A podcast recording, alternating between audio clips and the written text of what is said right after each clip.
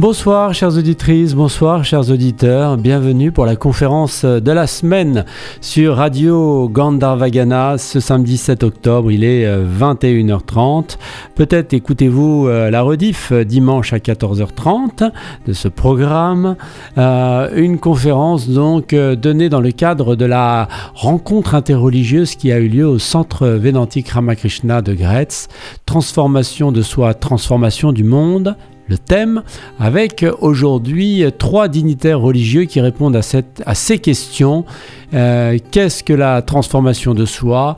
Quel en est le besoin? Quel en serait le résultat idéal et qu'est-ce qui est possible Alors c'est la première partie de cette euh, rencontre que nous allons écouter avec le rabbin Gabriel Agaï, le frère Benoît Billot et Hadji Dramé. Rapidement, euh, rabbin Gabriel Agaï est juif orthodoxe, rabbin de formation et maître initiateur dans une tradition mystique non dualiste du judaïsme. Je vous invite bien sûr à aller sur son site pour en savoir un peu plus sur lui. Dramé travaille dans l'insertion professionnelle et la santé sociale. Elle est très investie dans le milieu associatif, le dialogue interreligieux et les actions solidaires. Musulmane pratiquante, elle appartient à la confrérie Tijan. Et puis nous allons aussi retrouver le frère Benoît Billot. Euh, après une formation de biologiste, il embrasse la vie monastique à 25 ans au prieuré bénédictin euh, de Saint-Benoît à Étiole en, dans le 91. Euh, il est prêtre au travail pendant deux ans, prêtre à paroisse pendant 25 ans. Moine, avant tout, il assume sa responsabilité d'animateur spirituel sur un parcours de psychanalyse et de psychologie psychologie initiatique et devient transmetteur de traditions hésicastes. Et puis, euh, il est profondément euh, ancré dans le dialogue interreligieux depuis de nombreuses années, puisqu'il en a été le responsable en France pendant 20 ans. On y va, on les écoute tous les trois sur Radio Gandharvagana, le maître de cérémonie, ça n'est rien d'autre que euh, Yogindra qui euh, présenter euh, cette séance. Et puis vous entendrez aussi Swami Atmarupananda faire l'introduction. Ok, on commence. Et je commence comme toujours avec un chant.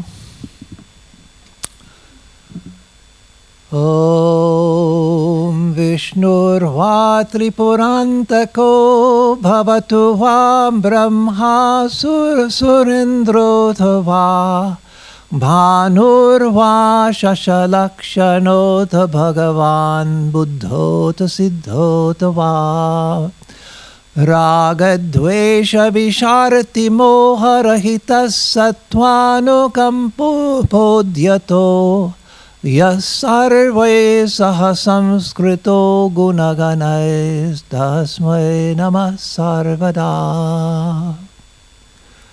La réalité suprême et ses messagers sont connus sous divers noms dans diverses traditions.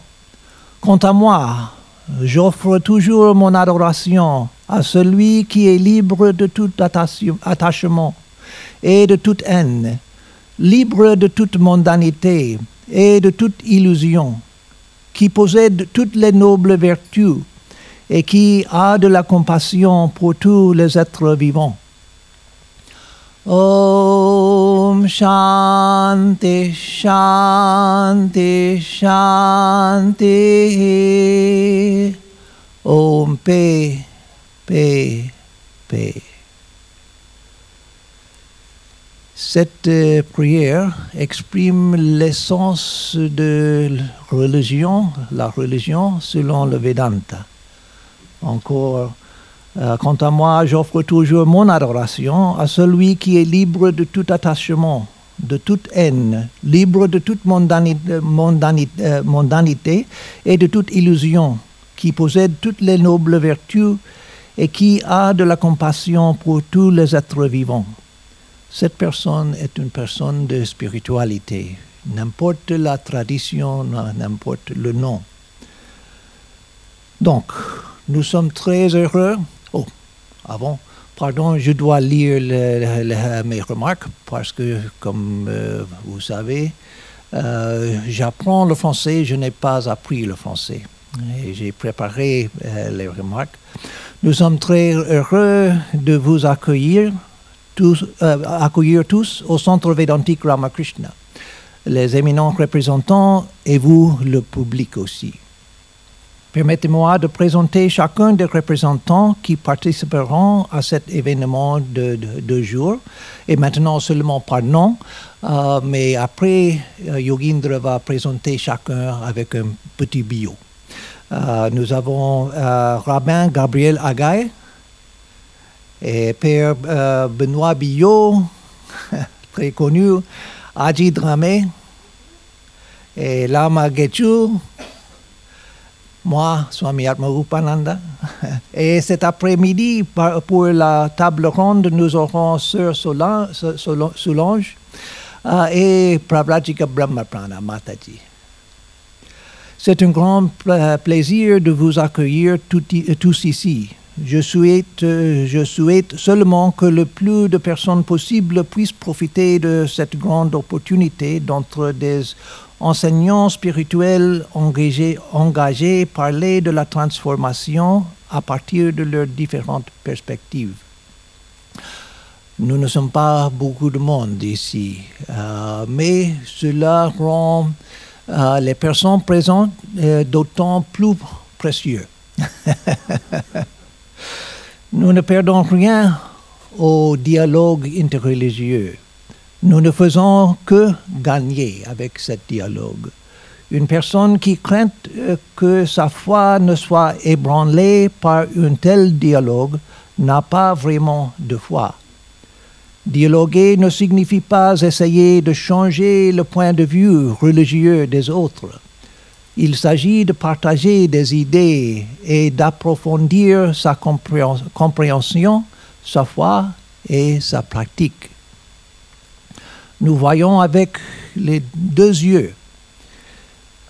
Un seul œil ne souffre pas-il Le deuxième œil n'est pas une simple redondance euh, intégrée. Les deux yeux nous permettent de voir en profondeur. C'est ainsi qu'en prenant conscience des autres chemins, je vois le mien avec plus de profondeur. Le dialogue interreligieux approfondit notre compréhension et notre foi lorsque nous percevons des résonances de similitude à partir d'un point de départ différent, lorsque nous voyons la sincérité des autres pratiquants. Cet après-midi, nous aurons une table ronde entre les représentants et l'occasion pour le public de poser des questions. Demain matin, chaque représentant nous guidera dans une pratique ou une cérémonie. Ce matin, cependant, nous donnons à chaque représentant l'occasion de présenter ses idées de base sur la transformation. Un à la fois, sans interruption. Commençons donc. Et je donne la parole à Yogindra pour présenter le, le premier représentant. Merci Swami, bonjour à tous. Donc euh, on rentre dans le premier point de, l'ordre du jour qui est euh, qu'on a intitulé Qu'est-ce que la transformation de soi? Quel est le besoin? Quel en serait le résultat? Et qu'est-ce qui serait possible? Et donc le premier à intervenir sur ce vaste sujet, c'est le rabbin Gabriel Agaï. Donc le rabbin Gabriel Agaï est juif orthodoxe, rabbin de formation, il est maître initiateur dans une tradition mystique non dualiste du judaïsme séfarade. Donc il a reçu sa, formation à Jérusalem euh, en tant que mystique et rabbinique et il guide maintenant des personnes en recherche sur la voie. Il est poète, conférencier, écrivain. Enfin, je, la liste est très très longue. Il, la complétera lui-même s'il le souhaite. Et donc, euh, euh, il intervient beaucoup dans des conférences pour euh, montrer la, grandeur et la profondeur de la tradition spirituelle et de son universalisme. Merci Yogindra pour le pédigré. Et merci à tous.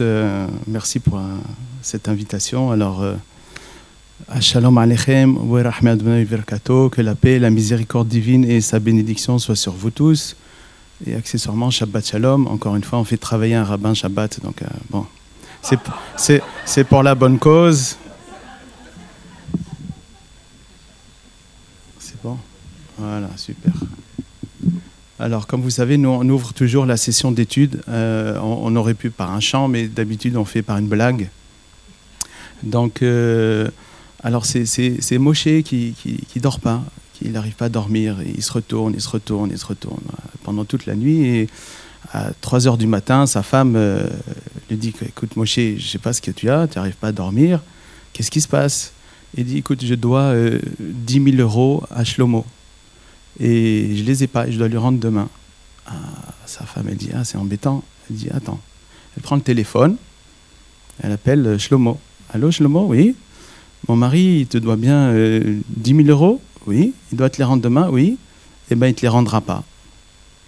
Et après, elle revient voir son mari, elle dit Maintenant, c'est Shlomo qui va pas dormir.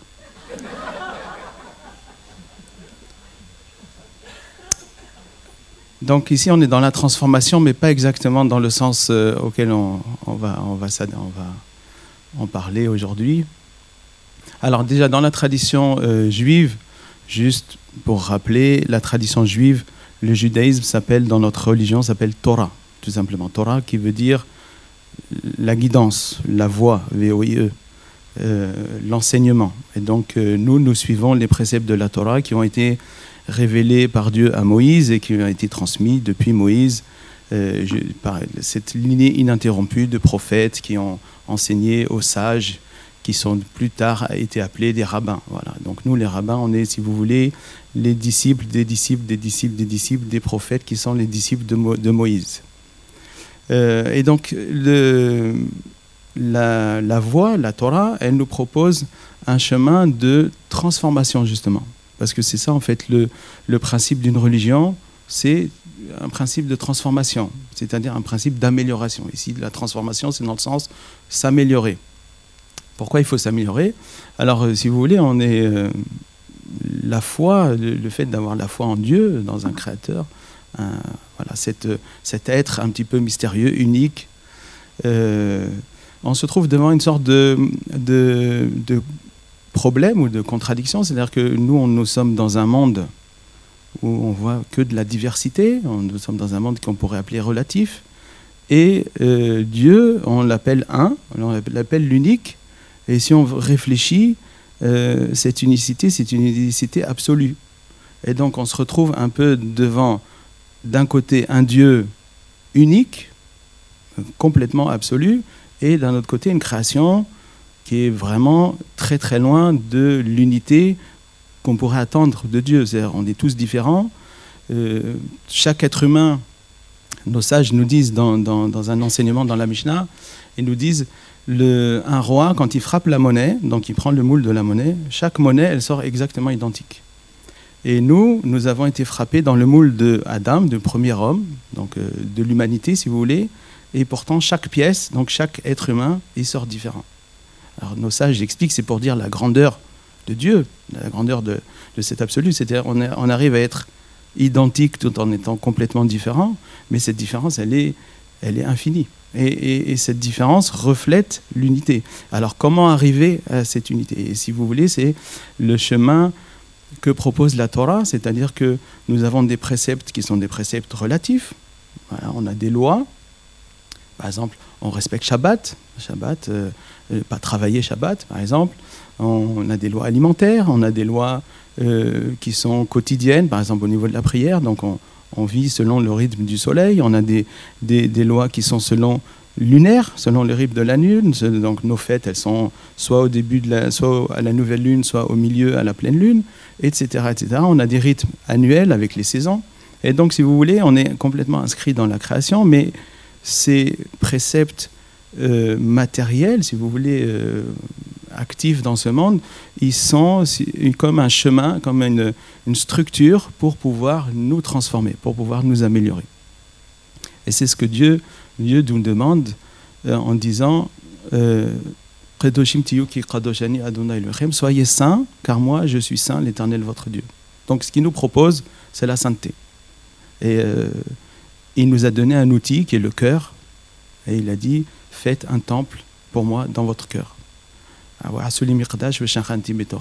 Vous me ferez un sanctuaire et je résiderai dans ce sanctuaire. Donc si vous voulez, Dieu est dans le sanctuaire du cœur.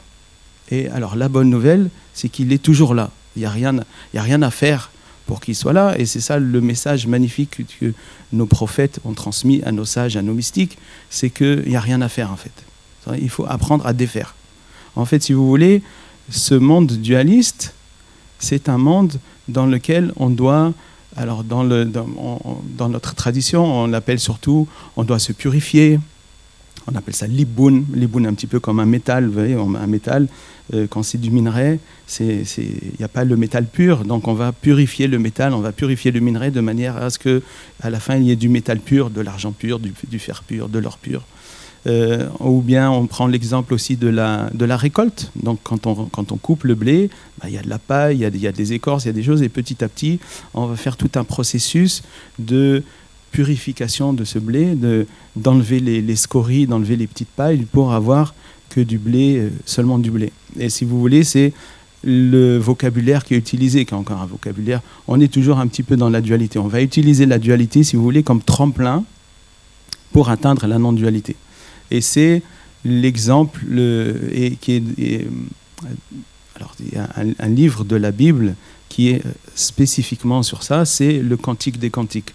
Shira Shirim, pour ceux qui connaissent la Bible, c'est un cantique d'amour entre un bien-aimé et une bien-aimée, ou une bien-aimée et son bien-aimé. Et donc, euh, tout de suite, très vite, euh, le, alors traditionnellement, on dit c'est le roi Salomon, chez Ameller, qui a écrit ce, cantique des cantiques. Et euh, depuis toujours, c'était en fait un, code secret, si vous voulez, mystique de transformation. Et c'est pour ça que malgré son aspect, entre guillemets, très érotique, euh, d'un jeu d'amour entre son bien-aimé et sa bien-aimée, euh, en fait, très, ça a toujours été compris comme, si vous voulez, une recette mystique de transformation. Et donc, si vous voulez, l'être humain, ici, la créature, va essayer de rejoindre par amour son créateur. Et le créateur va aussi rejoindre par amour sa créature. Et donc, nous avons ce jeu d'amour qu'on appelle shiashua en hébreu. C'est un jeu d'amour. Donc, la création, si vous voulez, notre, notre euh, existence ici-bas, selon, selon le, la Torah la plus, plus ésotérique, c'est un jeu d'amour. Donc c'est un acte d'amour. On dit la création a été un acte d'amour de Dieu. Et donc l'instrument, l'outil qu'on va utiliser, c'est l'amour. Et cet amour, on peut l'utiliser sous forme de dévotion. Euh, ben tout d'abord c'est très dualiste. Hein. Il y a le bien-aimé et la bien-aimée. Mais si vous voulez, après, euh, on, a, on monte, on monte et on arrive à cette union, comme il est dit dans la, dans la Torah, il est dit, euh, ils s'unirent et ils furent une seule chair. Et donc, vous avez cet éveil d'en haut, ce qu'on appelle l'éveil d'en haut dans la mystique, qui rejoint et l'éveil d'en bas, et à un moment, ça se rejoint. Donc il y a une transformation de notre relativité, si vous voulez, de notre dualité. On utilise la dualité, la dualité est utilisée, pour se résoudre dans la non-dualité et atteindre l'absolu. C'est ça le, le, le euh, j'allais dire le, la, l'appétit, le, désir ultime de, tout, de tout, mystique, c'est vraiment de s'unir à l'être aimé qui est Dieu. Et donc, euh, notre tradition, justement, propose ça. Et alors, ça a toujours été euh, transmis plutôt de manière discrète. C'est-à-dire, tous les enseignements ésotériques ne sont pas des enseignements facilement euh, accessibles pourquoi? Parce que euh, on considère que les enseignements ultimes sont comme des diamants, comme des, des, joyaux, et donc proposer des joyaux à quelqu'un qui est pas capable de le prendre, c'est un petit peu comme mettre un, anneau d'or, on dit chez nous, euh, Nezem Zahav Beav Hazir, comme un anneau d'or dans le groin d'un porc, d'un cochon. Donc le cochon n'a pas conscience de la valeur du beau bijou qu'on va lui mettre dans le nez. Donc il faut vraiment acquérir. Donc il faut, si vous voulez, d'abord être un véritable être humain. Donc se transformer, acquérir cette humanité, euh, pas être au niveau bestial, pas être au niveau, euh, c'est-à-dire juste au niveau très tout est à moi, c'est pour moi. Non, il faut commencer à, au niveau horizontal, euh, réaliser son humanité, réaliser que eh ben, nous sommes tous un, nous sommes tous malgré nos différences et grâce à nos différences, en fait, l'autre, c'est toujours un autre moi-même. Donc c'est à ce niveau-là, quand on réalise notre humanité, quand on est capable de se mettre à la place de l'autre, à ce moment-là, nous sommes êtres humains. Et à ce moment-là, le, cheminement mystique, le cheminement de transformation spirituelle, ésotérique, prend sens. Seulement quand on est être humain. Et, on peut travailler et on peut s'élever. Alors il y avait un, nos sages racontent une histoire comme ça d'un rabbin à la fin de sa vie qui a dit euh, j'ai voulu transformer le monde, j'ai pas réussi. J'ai voulu transformer mon pays, j'ai pas réussi. J'ai voulu transformer ma ville, je n'ai pas réussi. J'ai voulu transformer mon quartier, je n'ai pas réussi. J'ai voulu transformer ma famille, j'ai pas réussi. J'ai voulu transformer mes enfants, j'ai pas réussi. Et en fait, je me suis aperçu que je, ne, m'étais pas transformé moi-même. Donc il ne faut pas mettre la charrue avant les bœufs. Alors euh, le rabbin dirait qu'il ne faut pas mettre la charia avant les donc il faut, toujours se dire, on commence par soi, par l'individu que voilà incarné ici-bas devant vous. On commence par, par celui-là. Mais euh, il faut savoir que le centre, le centre est partout. Donc si vous voulez, quand vous vous transformez, vous transformez tout l'univers. Comme tout est lié, c'est un petit peu comme une nappe. Si vous voyez, si je prends un point et je l'élève, toute la nappe s'élève. Parce que nous sommes tous liés, nous sommes tous, tous unis en Dieu et par Dieu.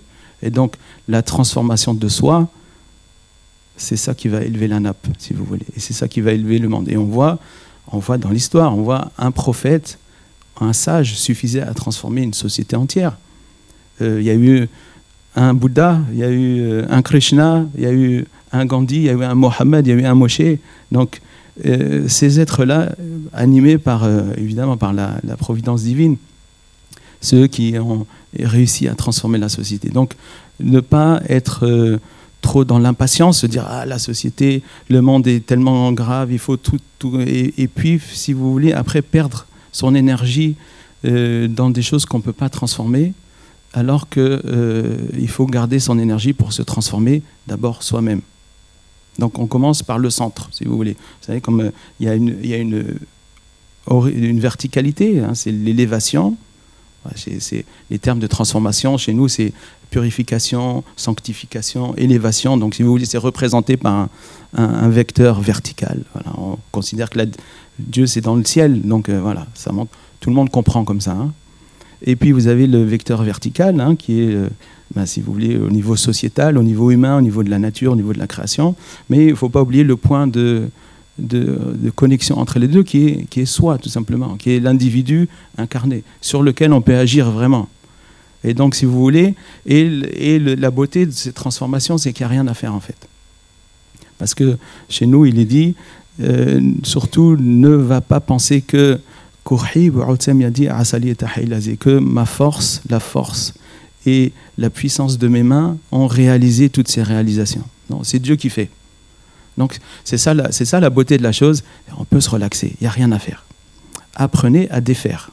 Et c'est ça, si vous voulez, le, message ultime de l'ésotérisme de la Torah, de notre voie religieuse, c'est apprendre à défaire. La transformation, en fait, c'est défaire. Défaire les identifications, défaire les structures mentales qui sont très nécessaires, hein, parce que c'est, on a été incarné avec une histoire passée. Alors, dans la tradition juive, on a, on a cette croyance dans le Gilgul, c'est-à-dire dans la, que le fait que les, âmes reviennent. Hein, donc on n'a pas qu'une vie, on peut redoubler, hein, il n'y a pas de problème.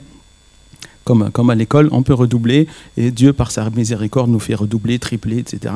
Il a beaucoup de patience avec nous et donc notre âme, à chaque étape, eh ben, elle a appris de ses erreurs, elle, elle, se réincarne. On, essaie justement de, de transformer, de se purifier et petit à petit d'arriver à, cette élévation. Mais euh, justement, il n'y a rien à faire. Il faut apprendre à défaire. Donc, de ne pas s'identifier à toutes ses vies passées, ne pas s'identifier à sa mémoire, ne pas s'identifier à ses structures mentales, ne pas s'identifier tout simplement. Euh, c'est ça le processus de transformation. Parce qu'il est dit, Predoshim Tiyo, c'est-à-dire soyez à l'image de Dieu. C'est-à-dire de la même manière que Dieu est le plus grand serviteur, vu qu'il est au service de toute la création. Il n'y a pas un atome qui existe sans l'énergie divine qui est dedans. Il n'y a pas une personne qui existe sans que Dieu lui insuffle la vie. Et donc, se connecter à cette source d'énergie, cette source absolue, cette source d'amour, cette source de lumière, on se connecte en tout simplement en enlevant petit à petit les voiles, parce que c'est une image aussi qu'on utilise beaucoup chez nous, les voiles qui sont devant le miroir du cœur. Alors on considère que nous, en tant qu'incarnation, nous sommes un miroir, et pour que la vue de l'absolu se reflète dans, ce miroir, un petit peu comme si vous voulez, comme euh, euh, vous prenez une, soucoupe, une assiette avec de l'eau, et puis vous regardez dedans la nuit et vous voyez la lune. Donc la lune, elle est dans la soucoupe, si vous voulez. Nous sommes, nous sommes à peu près le miroir de cette soucoupe. Alors là, euh, le, le miroir, c'est le cœur. Le cœur, il est toujours agité par les pensées, par les, sentiments. Et donc, on apprend petit à petit à calmer le cœur, à polir le miroir du cœur, à enlever les voiles qui sont sur ce miroir, de manière à ce que la lumière divine apparaisse sur le trône, une autre image, le trône de Dieu qui est dans, le temple du cœur. Eh ben, on, on enlève euh, l'idole de l'ego qui y était notre, notre identification à, cet absolu, cette idole absolue qui est l'ego. Nos, sages font dire à Dieu, il dit, il dit comme ça, Gasroah, c'est le grossier d'esprit, c'est-à-dire celui qui a un gros, un gros ego. Euh, il n'y a pas suffisamment de place pour cet ego et moi dans le monde. C'est-à-dire l'ego se prend pour Dieu. C'est normal, il est assis sur le trône de Dieu dans le cœur. Et donc ce qu'on va faire, c'est désabsolutiser l'ego. C'est ça notre, notre. On peut mettre beaucoup de mots hein, sur la transformation, mais un mot que j'aime bien euh, en français, qui est très difficile, c'est désabsolutiser. Voilà. On se prend pour l'absolu, mais le seul absolu, c'est le, bah, c'est l'absolu, c'est l'unique, c'est Dieu, c'est voilà, c'est notre, notre bien-aimé. Et donc on va euh, se désabsolutiser, on va euh, ben, apprendre l'humilité, apprendre petit à petit. Donc on va pas tuer l'ego entre guillemets. C'est vrai qu'on on dit ça, tuer l'ego. On apprend ça, mourir avant de mourir. Ce sont des, symboles qu'on utilise dans la transformation. Mais cette mort, mourir à soi-même, c'est pas vraiment tuer l'ego. Parce que je me souviens, on avait un, rabbin qui disait si tu veux tuer l'ego, tu prends une perceuse, tu veux une perceuse, tu deviens un légume et tu n'as plus d'ego. Mais c'est pas exactement ça. On veut toujours être être, euh, j'allais dire, euh, efficace en tant qu'outil, qu'instrument de Dieu dans cette société, justement pour la transformer aussi. Et donc, euh, tuer l'ego, c'est-à-dire le désabsolutiser. Parce que pour l'ego, c'est vraiment une mort. Ne plus se prendre pour l'absolu, c'est une mort. Donc, on utilise l'outil que Dieu nous a donné dans cette incarnation, qui est notre corps, notre histoire, notre mémoire, notre place, nos, étiquettes sociales et, culturelles et religieuses. Et en même temps, euh, ben, on utilise tout, ce que Dieu nous a donné dans cette incarnation comme, comme outil justement de transformation. Et une fois qu'on est un bon outil dans les mains de Dieu, eh ben alors cet instrument de transformation, on peut, à ce moment-là, Dieu peut nous utiliser pour transformer le monde. Mais c'est Dieu qui transforme, c'est pas nous. Nous, on n'a rien à faire. Nous, comme on, comme on dit, euh, enjoy the ride. C'est-à-dire, nous, on est dans, un, dans une sorte de montagne russe dans cette incarnation et le but, c'est de s'en rendre compte, d'être conscient de cela et de profiter, de profiter de cette incarnation. Alors, on pourrait dire, alors on est transformé, donc tout va bien, on devient, on devient une sorte de... Euh, vous savez, il y a toujours le fantasme de l'être transformé, c'est quelqu'un qui est très euh, voilà, il parle comme ça tout doucement, il est toujours dans l'amour, il est toujours et et ben non, en fait, euh, le fait d'être transformé, c'est euh, d'être toujours dans... Euh, il n'y a pas de différence dans l'indifférencié. Je m'explique. C'est-à-dire que que l'on soit dans la joie ou dans la peine, que l'on soit dans l'agitation ou dans le calme, il n'y a pas de différence. On est incarné. Il n'y a pas de différence. Donc c'est-à-dire que c'est souvent ce fantasme qu'on a certains, euh, mes, élèves l'ont, se dire euh, ce sera beaucoup mieux si j'ai une ferme dans la montagne, je vais garder des chèvres et j'aurai pas tous mes problèmes. Euh. Ben non, en fait, on prend les, problèmes et on les va ailleurs. C'est-à-dire, c'est pas parce qu'on rentre dans un monastère, par exemple, qu'on n'a pas les mêmes problèmes qu'à l'extérieur. On transporte, l'herbe n'est pas verte ailleurs. C'est exactement les mêmes problèmes. Les problèmes qui ne sont pas résolus, il faut les résoudre. Donc la transformation, c'est toujours la même affaire, qu'on soit dans l'agitation, qu'on soit pas dans l'agitation, qu'on soit dans la tristesse ou dans la, ou dans la joie, on est incarné. Donc on profite un petit peu, euh, je, donne toujours cet exemple de quelqu'un qui irait au cinéma et qui voit un film et qui voit un, beau drame, mais un drame, mais tellement triste, mais tellement bien filmé, et les acteurs jouent tellement bien. Donc on pleure, on pleure, on pleure, Mais on sort, on dit quel beau film on a vu. Mais si ça nous arrive, on va pas dire quel beau film. On va dire pourquoi, on va se plaindre, on va pleurer, on va être en souffrance. Et quelle est la différence ici? C'est la, différence tout simplement, c'est que quand ça nous arrive, nous on est complètement identifiés, et quand c'est un film, on est, on est dans l'indifférence en fait. C'est-à-dire on, on, expérimente juste les émotions et les choses telles qu'elles sont, et on s'aperçoit de la beauté, même dans la, même la tristesse est belle. Et donc, si vous voulez, l'être une fois qu'on est transformé, une fois qu'on arrive à, toucher l'absolu, si vous voulez, être être un, instrument de l'absolu dans, ce monde relatif, on est dans l'indifférenciation, c'est-à-dire que, indifféremment de ce qui arrive, eh ben on, entre guillemets, pour utiliser un mot latin, on kiffe, on, kiffe l'incarnation.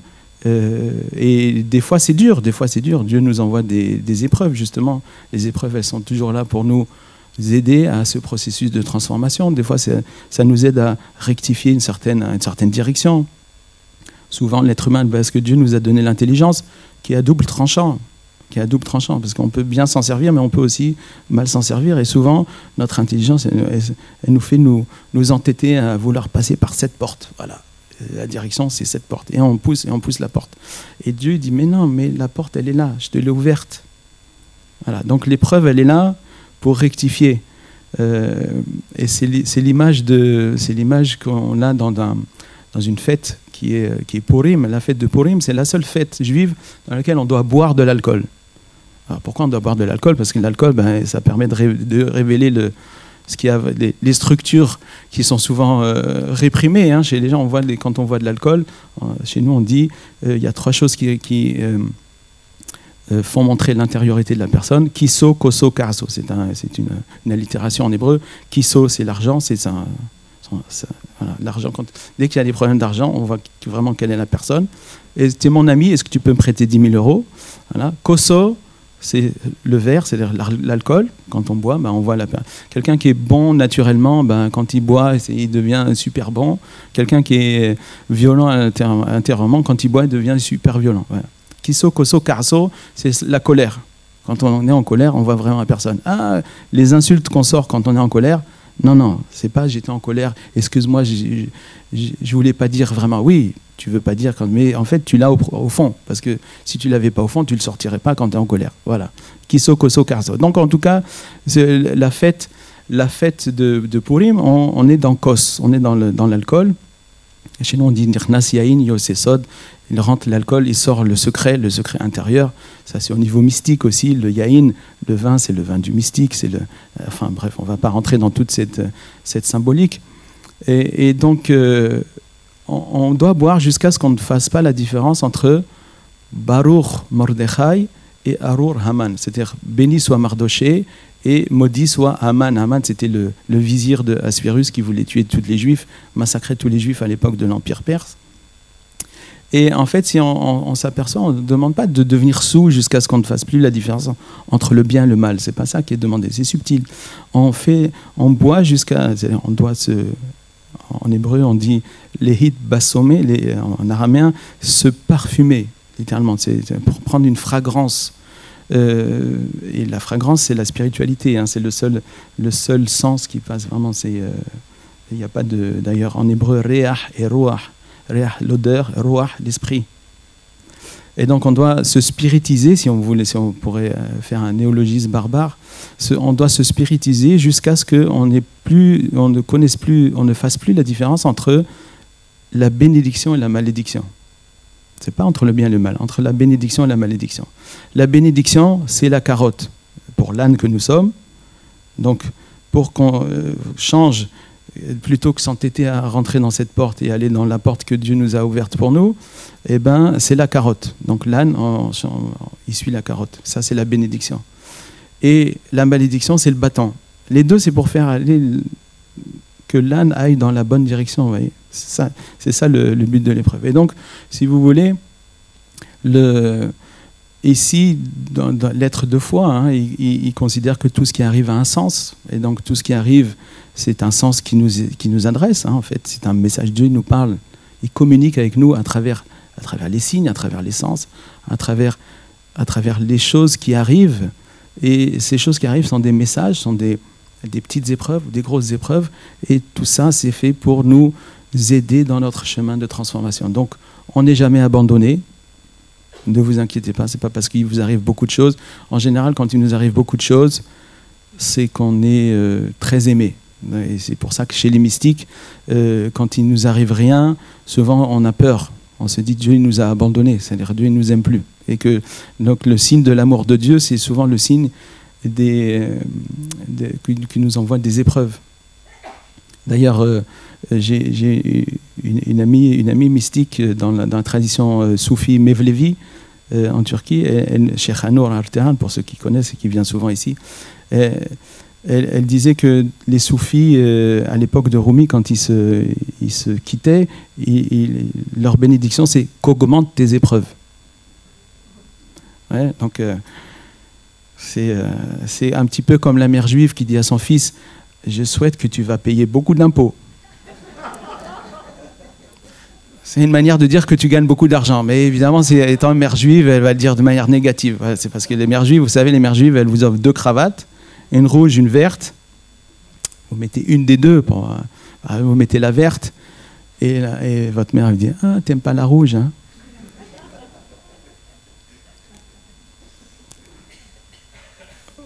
Je pense que j'ai rempli mon temps.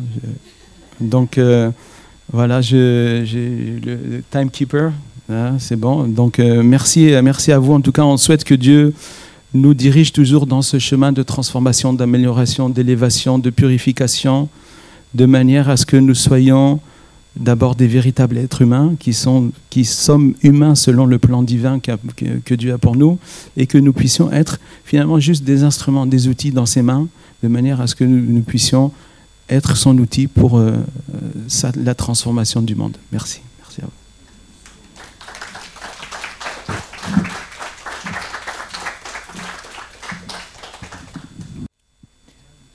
Merci Rabbin Gabriel.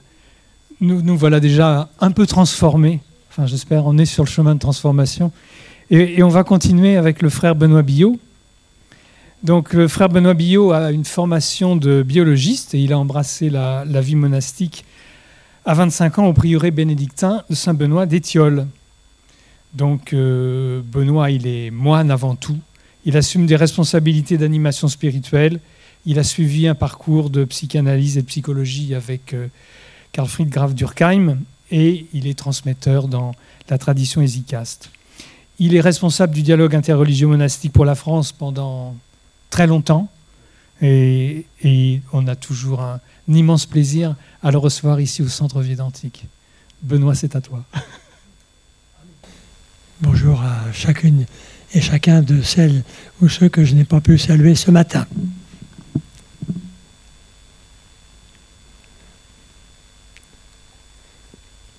C'est vraiment bien que nous ayons commencé par euh, Gabriel, parce qu'il y a une telle parenté entre le judaïsme et le christianisme que je peux peut-être pouvoir faire seulement la moitié de ce que j'ai à dire.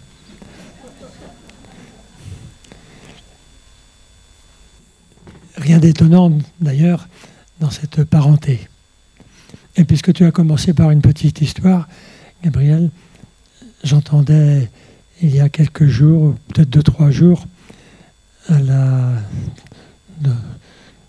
peut-être à la télé, ou je ne me rappelle plus exactement, un commentateur du, un commentateur du Tour de France qui disait Ah, le Tour de France, c'est comme la vie. On s'entraîne, chacun dans son coin, on a trouvé un maître qui nous conduit, qui nous accompagne. Et puis quand on est vraiment au point, alors euh, on est engagé dans le tour. On fait partie d'une euh, équipe avec euh, un responsable faut, auquel il faut faire très attention. Et puis on pédale comme des fous furieux pendant des heures et des kilomètres. On risque parfois la chute, parfois même la vie. Et puis si vraiment on a bien fait son travail, alors on arrive, et peut-être on arrive dans les premiers, dans les trois premiers. Alors on monte euh, sur le podium, et c'est le paradis. Évidemment, la façon de voir la vie dans nos traditions n'est peut-être pas tout à fait la même que celle-là, mais enfin, il y a quand même le dynamisme que je, retiens. Dans la tradition chrétienne, la, la vie humaine est considérée comme un trajet qui commence pour chaque personne par sa mise au monde. L'éternel, euh, que nous appelons traditionnellement Dieu. Ah, attendez, il faut que je retire, que je regarde ma montre.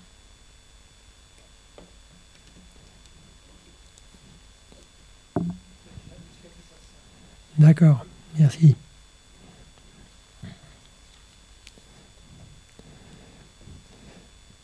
Nous a mis au monde grâce au souffle de cette sainte origine.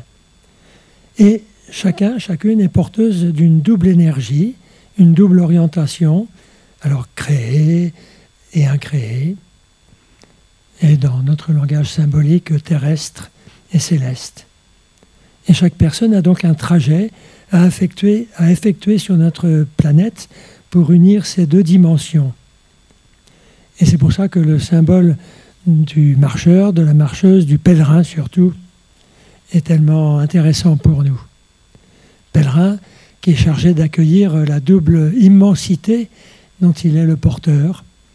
D'une part, celle de l'univers des formes, l'univers du créé, dans lequel il est plongé, elle est plongée, et de l'autre, celle de l'univers invisible et divin qui cependant pénètre tout son être sans être euh, remarqué au premier regard, au premier coup d'œil, peut-être un peu trop rapide.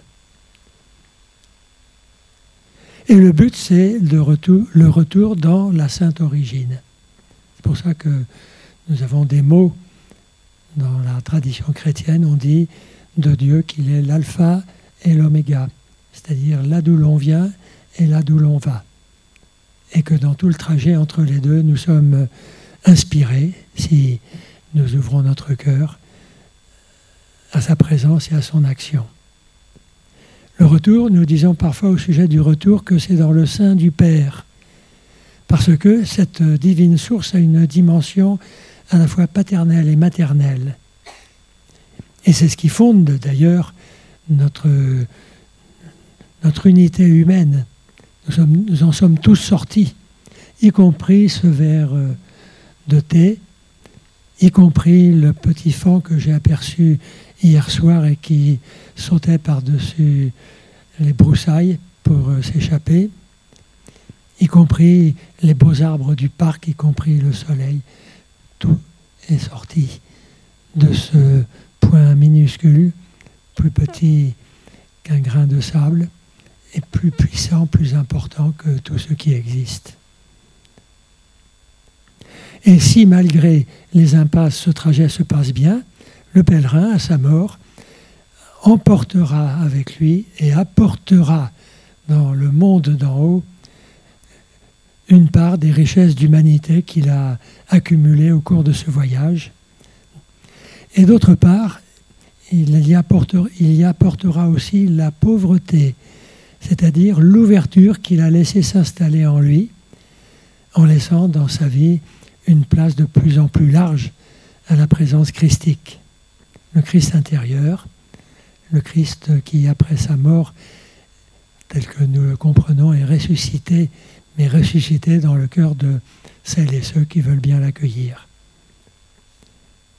Et c'est ce qui permet à la personne, au terme de son parcours, d'être accueillie dans une sorte d'intimité divine dont parfois nous arrivons à nous faire par chance une toute petite idée. Le trajet est donc l'occasion de découvrir, de conscientiser et d'assumer le plus possible de ce qui se présente à nous. D'abord dans notre monde extérieur, alors pensons à ce que nous fûmes ce petit germe humain dans le, dans le ventre de notre mère et ce que nous sommes aujourd'hui. Et cette cette immensité de découvertes que nous avons faites depuis lors. De découverte en découverte jusqu'à l'éveil d'une conscience large de ce monde extérieur dans lequel nous sommes plongés. Mais aussi dans notre monde intérieur, dans ses capacités ou impossibilités, dans ses ressources, dans son univers inconscient que nous avons à découvrir peu à peu, à accueillir et à intégrer. Si donc, euh, au moment de notre grand passage,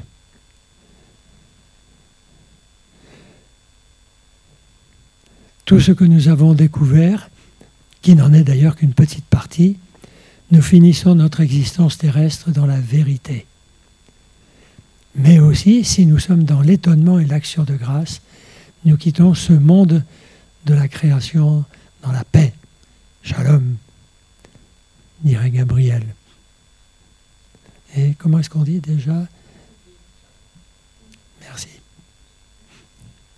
Mais le trajet, le trajet ne se passe pas sans peine, parce que le pèlerin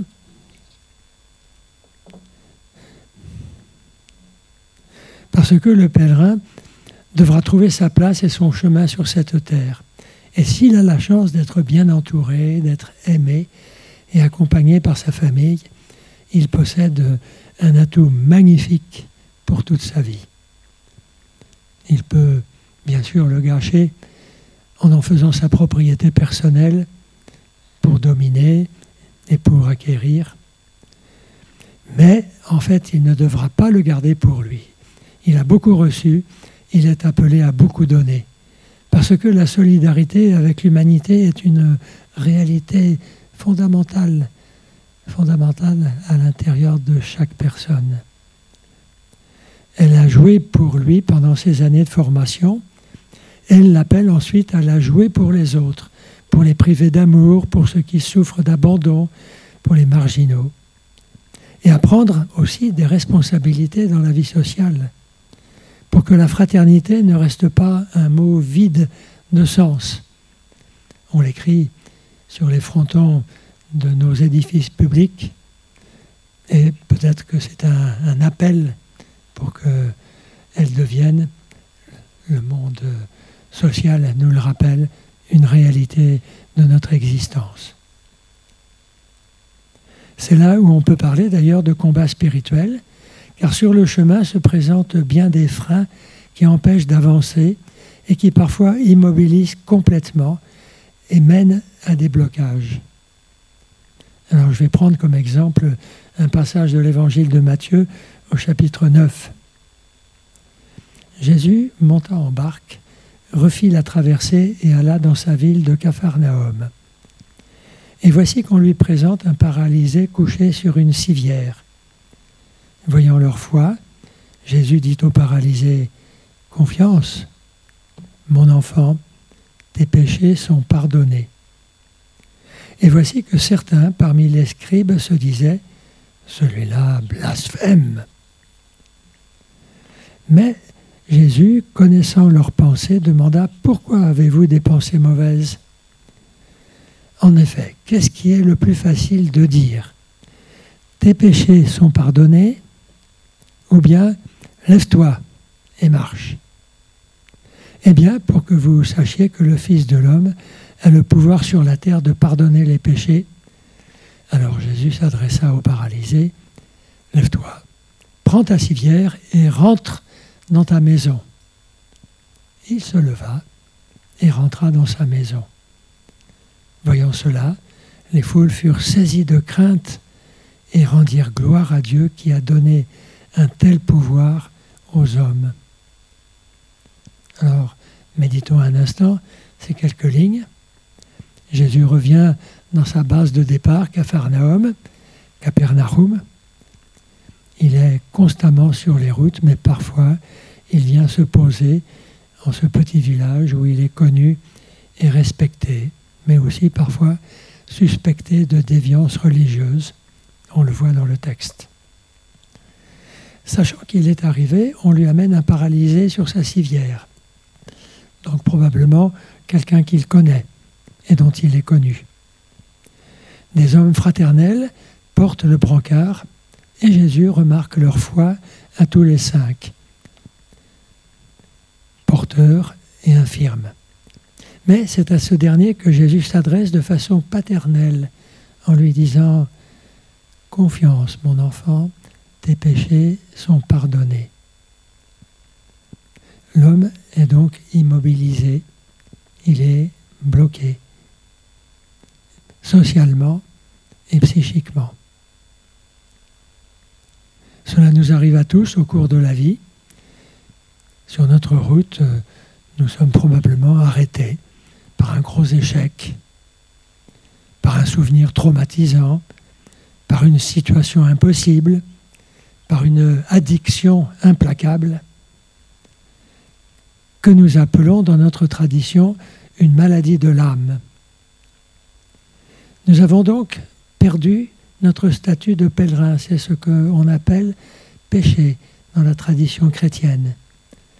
Péché, c'est-à-dire, traduction identique euh, en grec et à peu près identique euh, en hébreu, manquement de la cible. Je pense que beaucoup d'entre vous le savent. Mais peut-être que la liberté d'esprit, la générosité, l'engagement des autres nous font envie ou honte, car nous sommes faits pour toute autre chose que pour l'immobilité.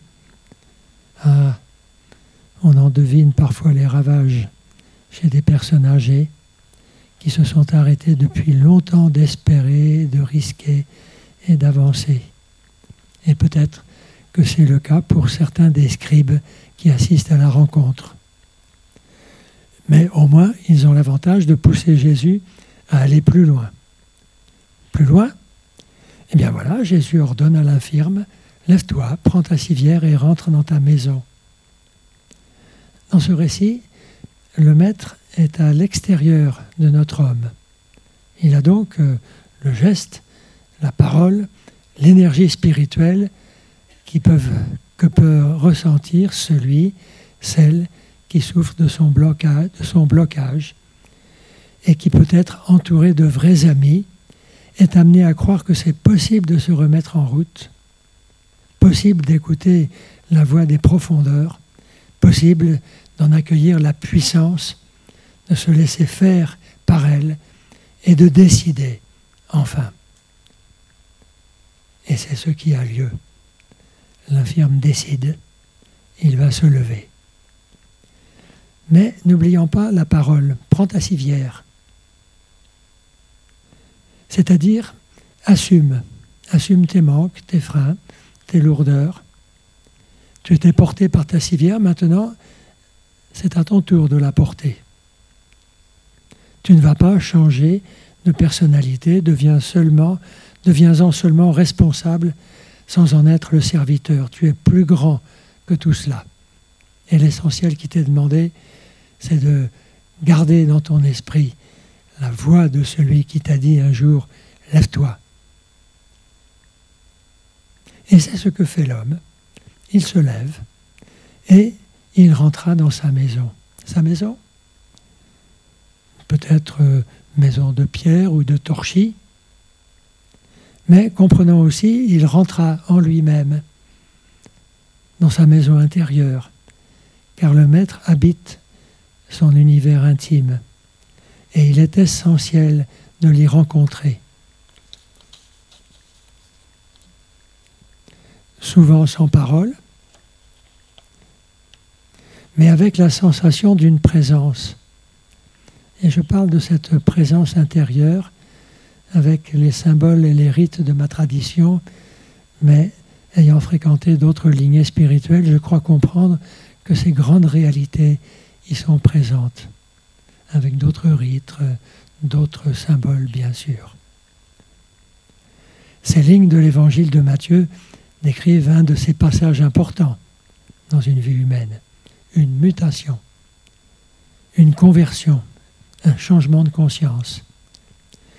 Et il est fréquent que le voyageur, après une période de relative stabilité, entre dans des moments de questionnement, d'indécision, parfois d'angoisse, qui sont faits pour préparer la suite qui sera inaugurée par une de ces rencontres décisives avec le mystère qui l'habite. Les occasions en sont nombreuses. Ce peut être le contact avec la grande nature, ou la participation à un culte, ou un événement important de la vie, la naissance d'un amour, la naissance d'un enfant, le décès d'un proche. Et il est généralement nécessaire que, ce bouleversement soit reconnu, accueilli et médité. Alors je pense à cette petite fille de 6 ans, que j'ai connue alors qu'elle avait 30 ans, qui jouait dans le jardin de ses parents au Maroc, à, Meknes. Elle s'étend sur la pelouse un beau matin de printemps et elle regarde le grand ciel profond. Et saisie de terreur, elle court vers la maison où sa mère la reçoit. Elle, est en larmes. Elle est incapable de dire autre chose que c'est trop, c'est trop, maman. Et sa mère, apeurée, l'a prise dans ses bras, lui explique que oui, il y avait trop de soleil, que ça lui a donné une sorte d'insolation, qu'il faut se calmer, qu'on va boire un peu de jus, qu'on va se mettre à l'ombre, qu'on va oublier tout cela. Quel malheur. La petite avait fait une grande expérience, celle de Shunyata peut-être, je pense, et par ignorance, la mère a tout ramené à un univers psychocorporel. Ah, heureusement qu'il y a eu par la suite pour elle d'autres fois. Car ces moments sont faits pour éveiller, pour mettre en route. Trop souvent, lorsque le bénéficiaire en témoigne, il ne suscite autour de lui qu'étonnement, désapprobation et critique. On parle euh, à ce moment-là d'expérience d'illuminisme dont il faut se méfier. Reste, reste un petit peu sur terre, enfin. Ou d'hallucination qui demande qu'on aille voir un psy et qu'on se fasse soigner. L'entourage ne fait souvent comme la mère de la petite, qu'annuler, désacraliser l'expérience. Bien sûr, il est possible que cette expérience ait une dimension pathologique, et c'est pourquoi il est bon pour le bénéficiaire de choisir une personne expérimentée en ce domaine pour avoir son avis. Et bien sûr, la petite histoire du cochon dans les naseaux duquel on installe, comment est-ce qu'on appelle ça On perce pour, pour on perce un trou pour lui mettre un anneau d'or est tout à fait significatif. Tout à fait significative. Et s'il s'agit d'un éveil véritable, de découvrir qu'il porte en lui, le pèlerin, l'avènement d'une nouvelle conscience spirituelle, d'une réorientation de la vie, et qu'il est indispensable de lui donner suite. Et ne pas oublier de poser dans ces cas-là avec insistance la question adressée au Maître. Et maintenant, Seigneur, et maintenant, Seigneur.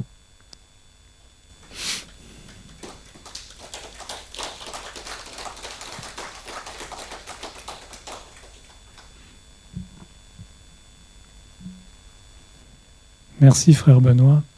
C'est difficile de reprendre la parole après ça. Donc, et maintenant, c'est Adji Dramé que j'invite à monter sur scène. Adji travaille dans l'insertion professionnelle et la santé sociale. Elle est très investie dans le milieu associatif, le dialogue interreligieux et les actions solidaires. Elle est musulmane, pratiquante, et elle est soufie de la Tarika Tijaniya. Difficile de passer après euh, Gabriel et Pierre Benoît, mais on va faire du mieux. Bismillahirrahmanirrahim. Wassalatu wassalam ala Rasulullah sallallahu alayhi wa sallam. Moi, je n'aurai pas d'histoire à vous raconter. je vous demanderai d'être très indulgente, indulgent avec moi parce que je ne suis pas une conférencière. Ça fait longtemps que je n'ai pas fait de conférence. Donc je viens là pour vous euh, parler de ma tradition euh, comment on se transforme dans ma tradition, dans la religion musulmane en particulier, mais dans ma tradition qui est la tradition tijanier, donc issue du soufisme. En introduction, donc, euh, on va parler de transformation. Qu'est-ce que c'est que la transformation? Transformation. Qu'est-ce qu'on transforme?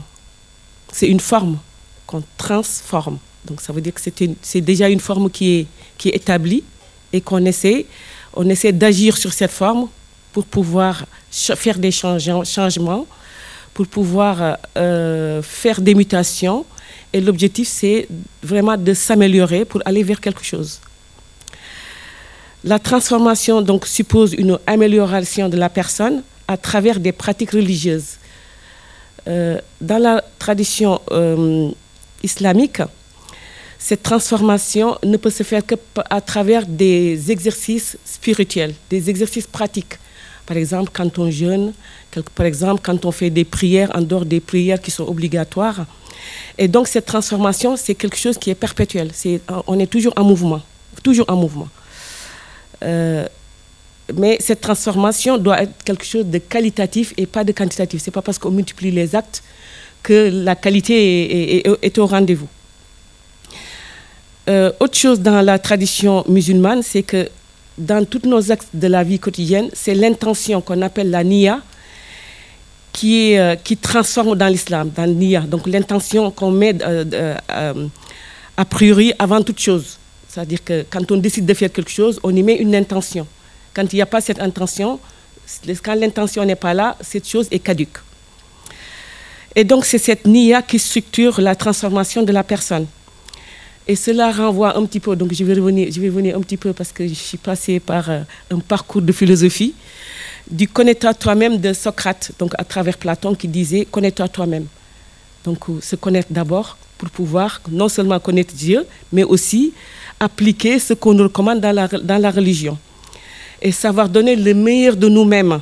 Cela veut dire gagner en raison, en intelligence, mais aussi en responsabilité. Connaître le bien pour faire le bien et être heureux, mais aussi être pire. Ce qu'on appelle pire, on y viendra tout à l'heure dans la religion musulmane.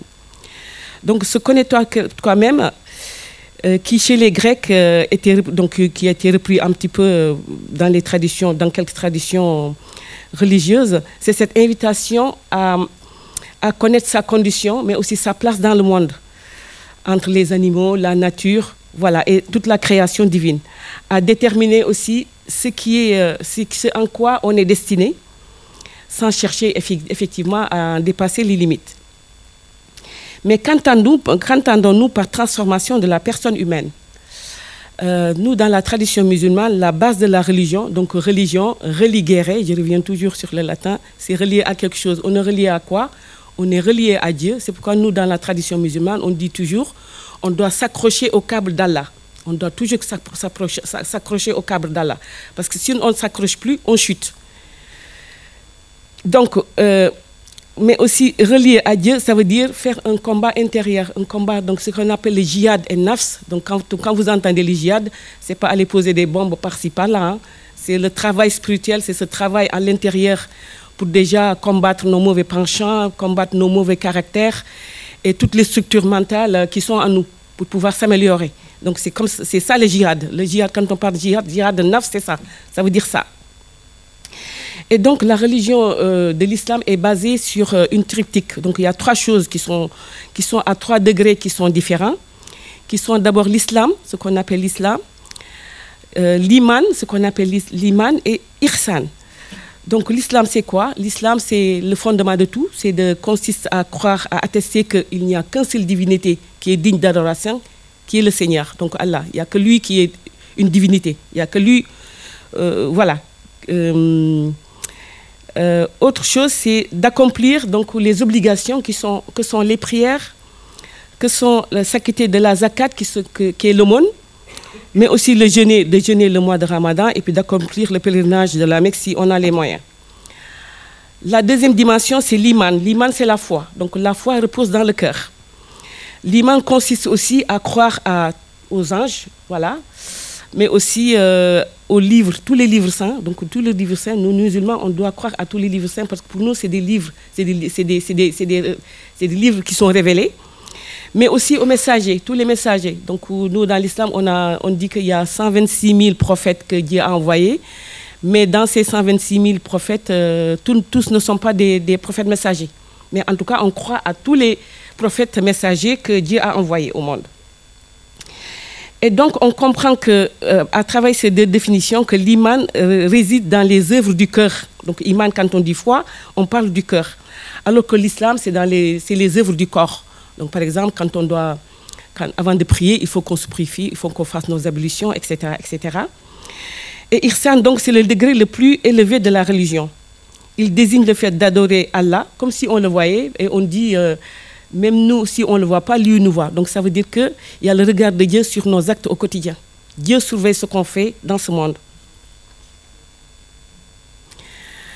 La troisième dimension qui est Irsan, donc c'est l'un des principes majeurs de l'islam. Donc tout le Coran est euh, consacré à l'islam.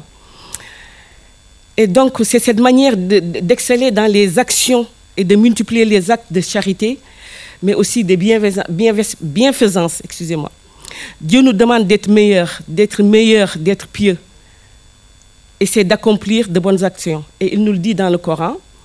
Je vous ai créé en État et en communauté pour que vous vous entre- entreconnaissiez. Et c'est le meilleur d'entre vous, c'est celui qui est pieux. Donc ici, la piété, c'est quoi? La piété, c'est euh, d'ordonner euh, tout ce qui est convenable et puis de bannir tout ce qui est blâmable. Donc tout ce qui est convenable, on le dira tout à l'heure, hein, c'est faire les bonnes actions, s'occuper de ses parents, etc., etc.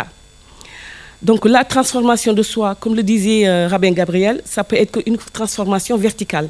Donc voilà, on a les préceptes de l'islam qui nous sont imposés. Et donc repose sur ces trois piliers-là. Donc euh, cette troisième dimension qui est Irsan, qui est aussi de montrer à la fois hum, ce qu'on fait, donc les actes, le- de se mettre en action à travers cet effort spirituel, mais qui implique aussi un sens de responsabilité sociale qui découle de, nos convictions religieuses. Donc nous, on est sous-tendu par cette structure qui est islam, et après l'iman qui est dans notre cœur, et après ihsan, ça veut dire qui, qui plus ou moins gouverne toutes les interactions sociales, qui nous pousse à faire du bien, rien que pour du bien, mais pas en retour pour avoir quelque chose, c'est-à-dire du bien que pour le bien. Donc ici, à travers cette définition, on dira que l'islam constitue la forme la plus élevée du culte. Donc c'est l'excellence dans le travail, dans les interactions sociales. Et Ihsan eh, inclut la sincérité, ce qu'on disait tout à l'heure. Tous les actes sont, sont, sont plus ou moins euh, sous-tendus par ce qu'on appelle la niya, l'intention. Il faut qu'il y ait cette intention au départ, sinon la chose est caduque. Et donc ce sont ces trois vecteurs-là qui constituent le travail spirituel dans la religion musulmane.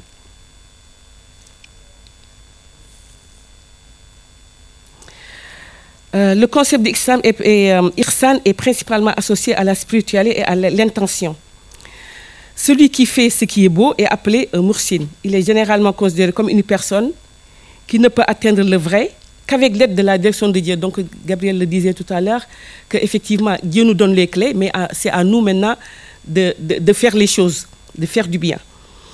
Et donc, de la dis- dis- discussion précédente, il révèle que il est clair que tous les musulmans ne sont pas des hommes euh, ou des. Voilà, tous les musulmans ne sont pas hommes ou, ou- femmes de foi.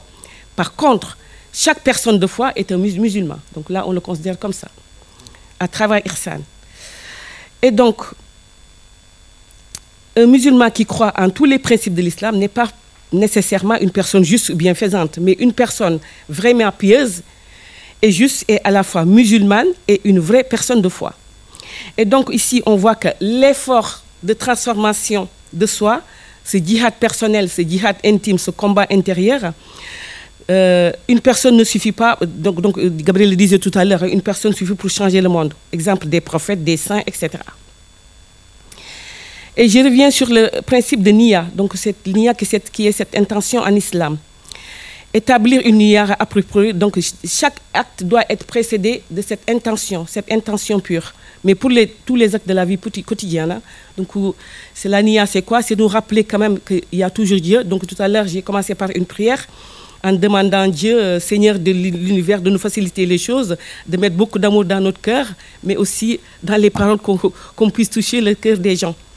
Donc il y a toujours cette nia qui est là. Donc tout ce qu'on fait, moi si je dois vous donner un cadeau, je me dis j'ai l'intention de faire un cadeau à Swami par exemple, il faut que s'il y ait cette intention-là, sinon l'acte n'est pas, dire pas validé.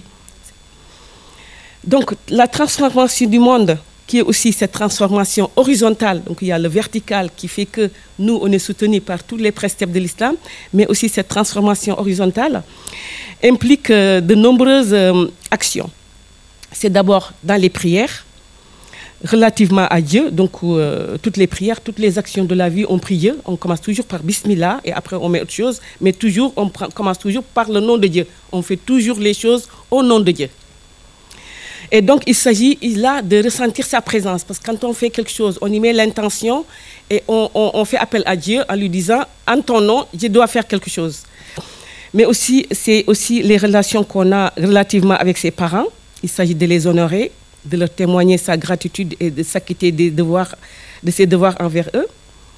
Mais aussi par rapport aux autres membres de la famille, reconnaître leurs droits, faire preuve de bonté envers eux et les assister en cas de besoin vis-à-vis des pauvres, vis-à-vis des nécessités, mais aussi des gens qui sont dans la, les gens qui sont faibles, cela revient à faire, à être charitable et à, être bon envers eux. Plus généralement, être bienveillant envers autrui, même ceux euh, dont on ne partage pas les croyances, leur, présence, le message, euh, le message qu'on doit faire passer, dans la relation au monde aussi dans son ensemble, à, savoir les végétaux, les animaux, donc toute la créature de, Dieu. Il est recommandé aussi d'éviter les gaspillages, les abus et d'être reconnaissant envers Dieu. Donc ce travail spirituel implique d'aller vers les autres, lutter contre ces démons, mais aussi ces mauvais penchants. Et nous, dans l'islam, donc on parlait du câble d'Allah tout à l'heure, mais on parle aussi du droit chemin. Parce que pour arriver à cette transformation, on est sur le chemin. Le droit chemin, on parle toujours du droit chemin. Et on dit que ce chemin est semé d'embûches. Donc quand on marche dans ce chemin, on suppose qu'il y a des épines. Donc les épines, donc il faut faire attention où on pose les pieds. Et ces épines, c'est les épreuves. Donc Gabriel le disait tout à l'heure, ces épreuves, effectivement, quand ça nous arrive, on a toujours tendance à les mal les interpréter. Mais les épreuves sont faites non seulement pour nous, permettre de nous transformer, mais aussi nous fait pour nous purifier. Dieu nous envoie des, des, épreuves aussi pour, pour, pouvoir mesurer le degré de notre foi. Parce que quand on a des épreuves, là, on est anéanti. Qu'est-ce qu'on fait? Est-ce qu'on baisse les bras, on tombe avant de se relever? Non, on se relève tout de suite et puis on continue le chemin. Le chemin, c'est ça. C'est un chemin qui est tracé, mais il y a des embûches. Donc, c'est ces embûches-là qu'il faut, qu'il faut arriver à non seulement à surmonter, mais aussi euh, à transcender. Et donc, un acte en apparence considéré comme de l'adoration est, considéré comme de l'adoration. Quand on fait quelque chose, c'est comme une adoration. Et donc, c'est pourquoi ça doit être euh, euh, précédé d'une intention pure. Et même le fait de combattre, de mourir pour défendre une cause, tout ça, c'est des actes d'adoration. Mais il faut qu'il y ait toujours cette nia, qu'il y ait l'intention.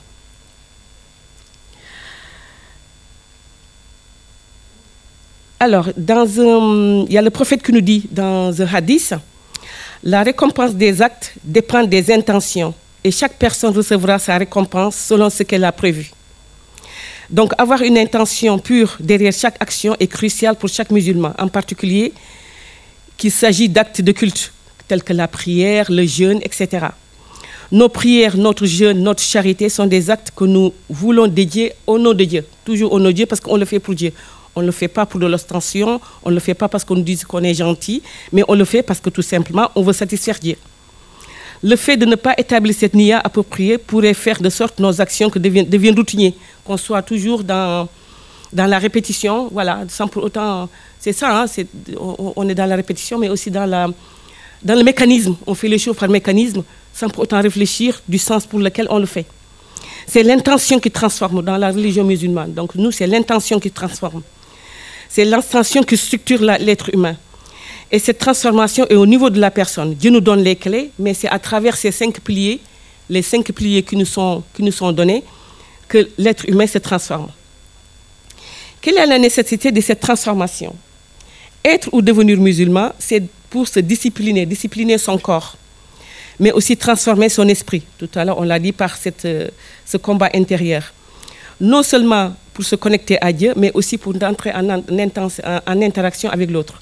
Donc cela voudra dire que euh, quand on se transforme, le connaître toi-même de, Socrate, c'est d'abord se connaître, connaître nos faiblesses, connaître nos, expériences précédentes, connaître, mais aussi connaître nos valeurs pour pouvoir entrer en relation avec l'autre. Il n'y a que quand on se connaît qu'on peut entrer en, interaction avec l'autre. Afin de mesurer, aussi, euh, moi j'ai dit, hein, la meilleure façon d'expérimenter notre foi, c'est dans le métro. Je le dis toujours. Le métro, on est les uns sur les autres. Euh, on ne se connaît pas, il y a des choses qui nous agacent. Et c'est là qu'on se dit, on, croise des regards, on, voilà. C'est là, on se dit, c'est là qu'on expérimente notre foi. C'est là qu'on se dit, est-ce que j'ai la foi? Est-ce que, où, est-ce que, je sais pas si j'ai la foi, où est-ce qu'en est ma foi? Quel est le degré de ma foi? Qu'est-ce que je suis en capacité de tolérer? Qu'est-ce que je suis en capacité de faire par rapport à l'autre qui est, qui est en face de moi? Il m'a bousculé, mais quand même, je le souris. Il m'a dit une parole désagréable, mais quand même, je, lui lance le sourire. J'ai une belle parole envers. Voilà, c'est là qu'on expérimente notre degré de foi. Et du coup, euh, je reviens à Foucault qui dit que le sujet spirituel est un constant processus d'autoconstitution éthique. Donc effectivement, ce qu'on disait tout à l'heure, cette transformation, c'est quelque chose de perpétuel. Donc c'est une mutation perpétuelle. C'est toujours, on est toujours en, mutation. Et à travers un ensemble de techniques de soi, donc on le verra quand on parlera de notre tradition, donc il y a des, techniques, des, euh, des, actes de tous les jours, mais aussi qu'on qu fait tous les jours pour pouvoir s'élever, mais aussi s'élever pour pouvoir euh, atteindre plus ou moins la perfection. Et donc, euh, l'impératif de souci de soi-même qui a traversé la philosophie, donc je reviens toujours à la philosophie, mais aussi qui nous imprègne, qui fait que l'être moderne est dans cette perspective qui est aussi, qui est toujours de se transformer par un effort continu de retour vers soi et qui lui permet euh, de se constituer dans un cadre de conduite morale à l'aide de pratiques par un parcours de l'islam, mais aussi euh, par la guidance de, de Dieu. Et à cet égard, le, le, corps joue un rôle particulier comme vecteur d'ascétisme et de victime sociale. On dit toujours que ce qu'il y a à l'intérieur, on le voit à l'extérieur. En général, euh, on peut dire qu'on est gentil, tout ça, mais euh, il faut expérimenter. Quand, on est vraiment rempli à l'intérieur, on le voit à l'extérieur. Mais ce n'est pas valable pour tout le monde, hein. on est d'accord. Et même quelquefois, il y, a, des choses qui nous rattrapent. Hein. Même on a beau, euh, voilà.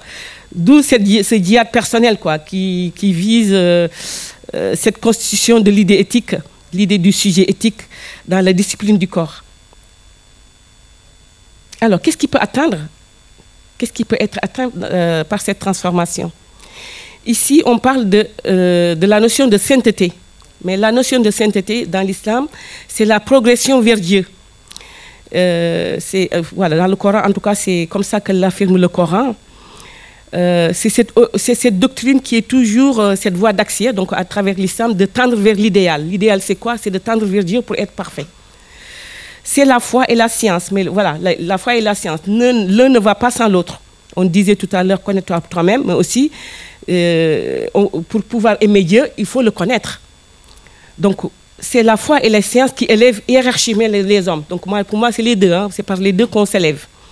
Il n'y a pas de sainteté sans science ni de connaissance. Étant entendu que ici, la connaissance dont il est question est la connaissance intérieure. Cette connaissance intérieure, mais aussi la connaissance divine. Les deux vont ensemble. Et peut-être vous parler euh, de la tradition soufie, euh, parce que moi je me réclame du soufisme.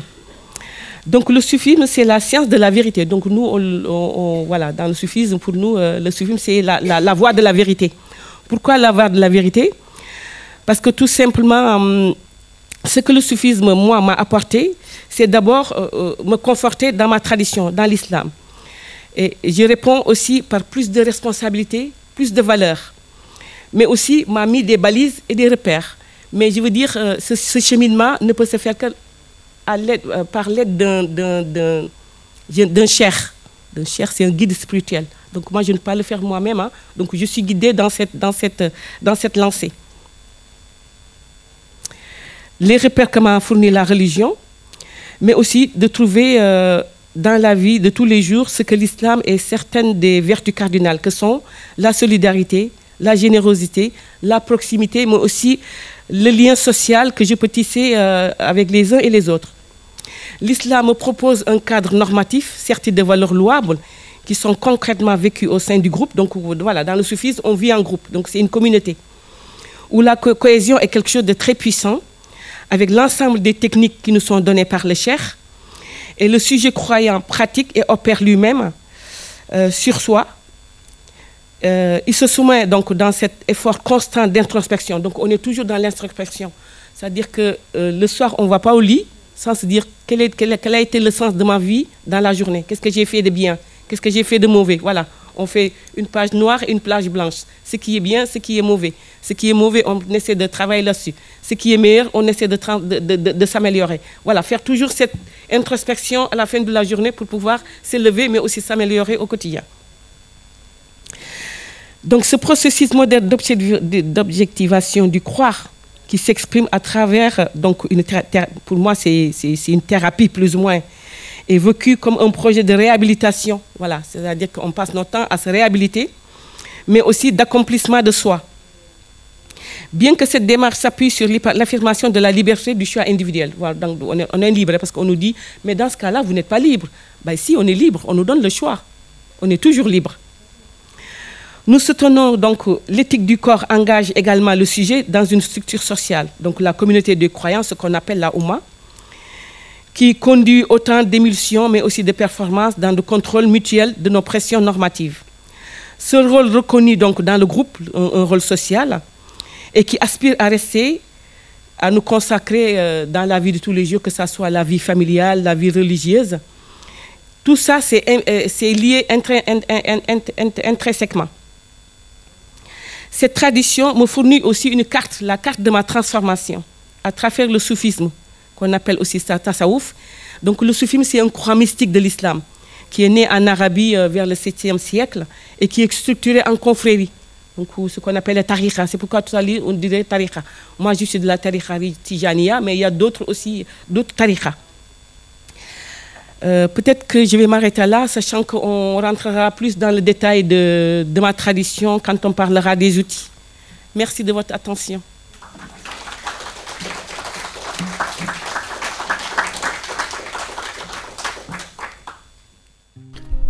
Ah, ils sont fantastiques, on a beaucoup de chance euh, de les avoir et de pouvoir les écouter. La rencontre interreligieuse donc au centre védantique Ramakrishna en juillet dernier.